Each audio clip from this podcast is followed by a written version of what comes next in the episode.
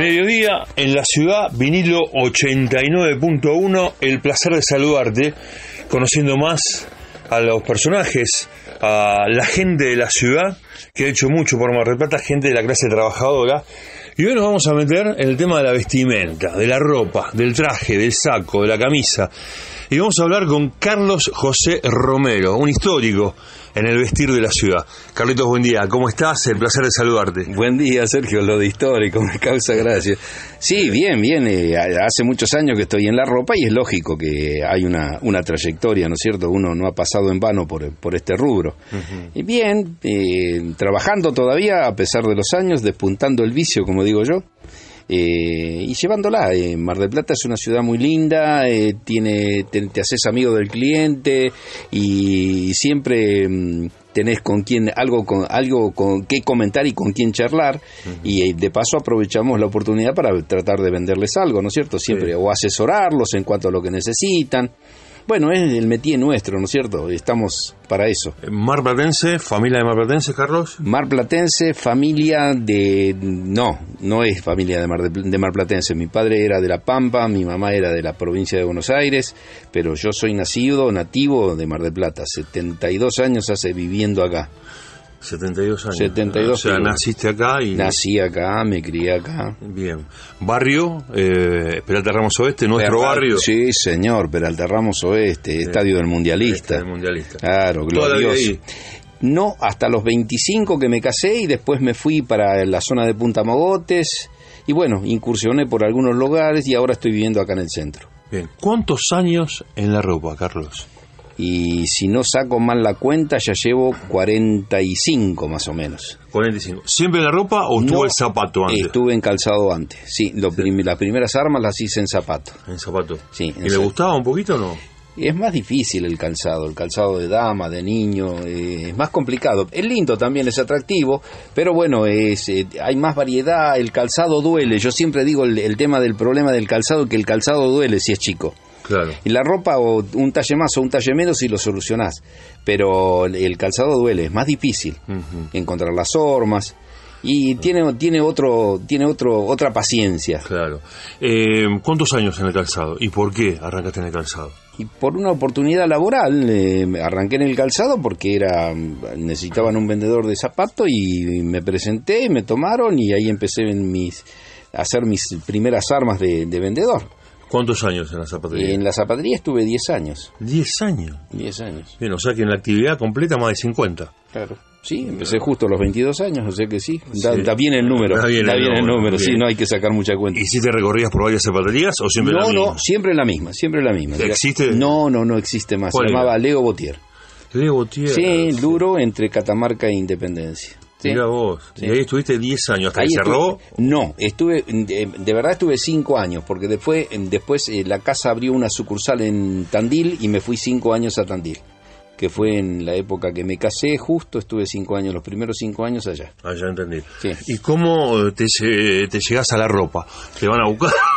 ¿Cómo es? Mm, Un amigo del cual tengo los mejores eh, recuerdos, eh, me dijo, eh, se ganaba mejor en la ropa porque nosotros, aparte del sueldo de empleado, teníamos la comisión y eran los, los un porcentaje de, lo- de la comisión y, y bueno, y me ofreció, me dijo, ¿te animás a vender? Y me fui con él a trabajar y bueno, y gracias a eso seguí en la ropa, cosa que me gustó mucho, me prendió muy muy rápido porque la ropa es muy atractiva, o sea que vos ves el, el- ves el, el, el fin de tu de- no te digo una obra, una creación de nada, ¿no? Sí. Pero lo ves al, al hombre vestido elegante o agradecido porque es lo que buscaba y es un poco más satisfactorio que el, que el calzado. Pero bueno, De la zapatería vas a Seijo, ahí arrancás. sí, Ahí estás en Seijo, acá en San Martín. sí, sí. Ahí estuve 30 años. 30 años. 30 años, sí. Y después tomaste la decisión de... De independizarme. Bien. Nos independizamos con, con, un, con un compañero también. Sí. Y bueno, y acá llevamos 11 años, a pesar de que ya ahora estoy retirado porque se vendió el fondo de comercio, vendimos el fondo de comercio, y estoy acá echándole una mano a, a nuestro amigo que fue el que se quedó con el local. Claro. ¿Qué era? ¿Qué es? Eh, Roque Manuli. eh, Roque Sí, Manuli. Eh, ¿Qué fue lo más insólito que te pasó con algún cliente cuando te fue a comprar algo? Lo más insólito que recuerdo, dame un segundo. Y lo más insólito que yo me acuerdo fue un señor que apareció con una cara desencajada eh, porque estaba muy nervioso, se le notaba, serían tipo cinco y pico, seis de la tarde de un día sábado, que nosotros abríamos los sábados a la tarde, y me dice, tengo un problema que me tenés que solucionar, vino con un pibe, pibe jovencito, 22, 22 años, 22, 23 años tendría el pelo largo, no me voy a olvidar nunca. El pibe con una tranquilidad, el padre se moría. Se casaba el pibe a las 8 de la noche y no, tenía nada. El traje que le había prometido el sastre no se lo había terminado y el padre estaba desesperado. Y bueno, gracias al sastre que tuvimos, que, que no, era un cuerpo bastante bien, eh, bien, bien adecuado, se le vendió el traje, la camisa, corbata del negocio se fue a la iglesia, más o menos. Y más o menos, porque vino, le dio el tiempo para cortar el pantalón y creo que era el largo de manga, no, no recuerdo porque hace mucho tiempo de esto. Era muy poco el trabajo, se lo terminó y se lo llevó. Mm. Y bueno. ¿Y, el civil cómo fue? No tengo la más pálida idea, pero debe haber ido de Jean porque un pibe que era muy tipo así, esa, muy, muy, muy moderno. Sí pero no no no tengo idea. Ese fue ese fue a la iglesia el, tema era. Pero se lo solucionamos al problema que eso, para nosotros hablaba más que bien viste Seguro. era sacarle un tipo al tipo un lazo de encima no estamos charlando con Carlos Romero aquí en el placer de saludarte en este mediodía que tiene Mar del Plata vendedor de ropa de toda la vida y más en los años 70 eh, Carlos eh, esa buena competencia que había no porque estaba Pierre Cardin Halsey, Halsey eh, Casa Notable, eh, Casa Notable no, era, tan, no era tan tan de la del, del, del, como es del pelo del palo nuestro. De eh, de Leonardis estaba, sí señor, estaba James Smart, Jockey Club, Jockey Club otra histórica, eh, Glenmore, había muchas casas que, que hoy ya prácticamente están en el recuerdo pero que pasaron y que fueron mm, desapareciendo, porque realmente las que perduran son muy pocas, ¿eh? Muy, muy pocas. Y históricas, históricas, y está Seijo y, y Jockey Club.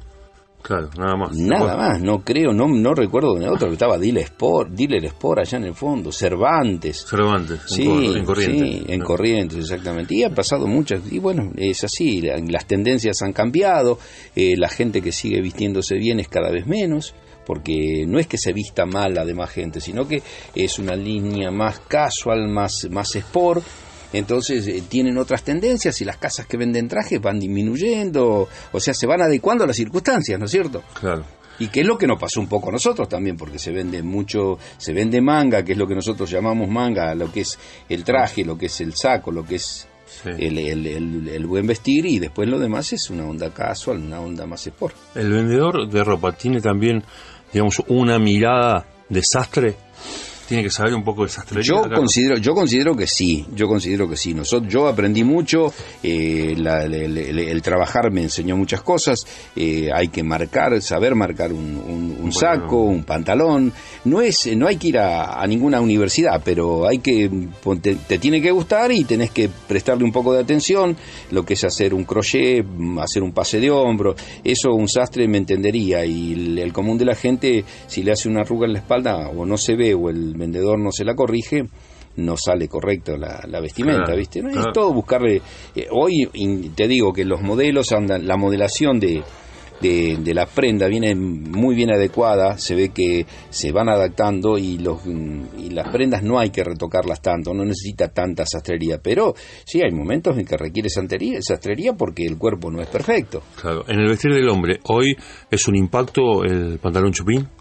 Sí, sí, sí. sí. Cambió un poco todo. Cambió mucho. Yo en, en, las, en, los años que tengo vi cambiar la moda de, por ejemplo, el saco de tres botones al, al saco de dos botones, hasta de uno inclusive, una abertura, dos aberturas, pantalón ancho, pantalón recto, dos pinzas, una sola pinza, pinza encontrada.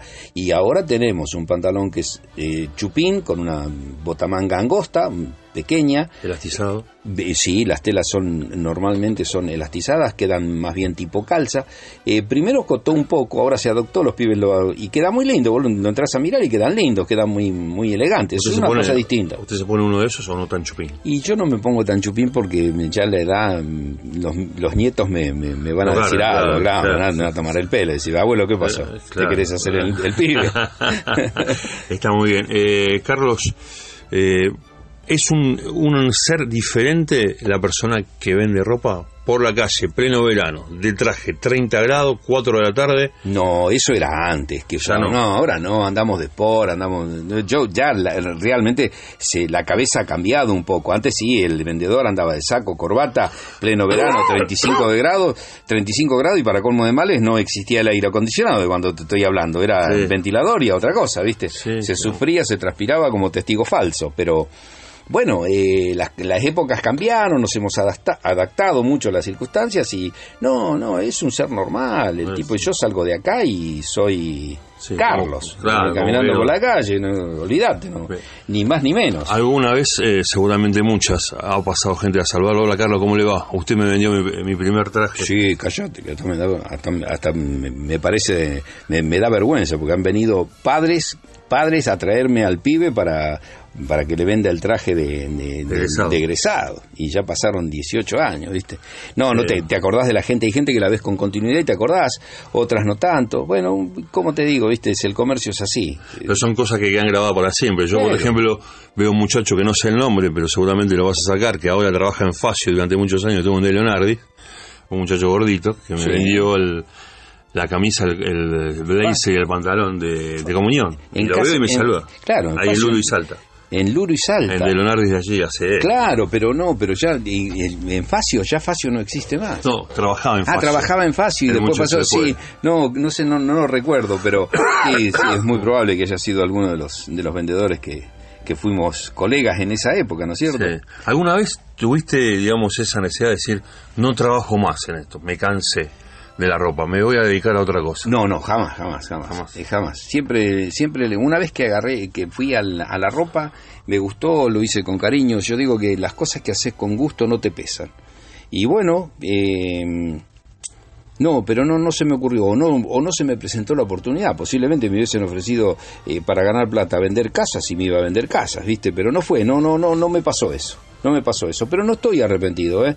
Yo lo que hice, yo creo que cada uno es, tiene un destino marcado, o mm, lo que tenés que hacer lo haces. Vos sos periodista y hace que te conozco un montón de tiempo y sos periodista. Y hoy si te ofrezco que vengas a vender ropa, no venís ni loco. No, por más que me encante la ropa. No, claro, sé que te gusta la ropa porque sos pilchero, te he vendido muchas prendas, así que, bueno, eh, pero lo tuyo es el periodismo. Y yo ya a esta altura del campeonato ni se me ocurriría que, primero, ya estoy para retirarme.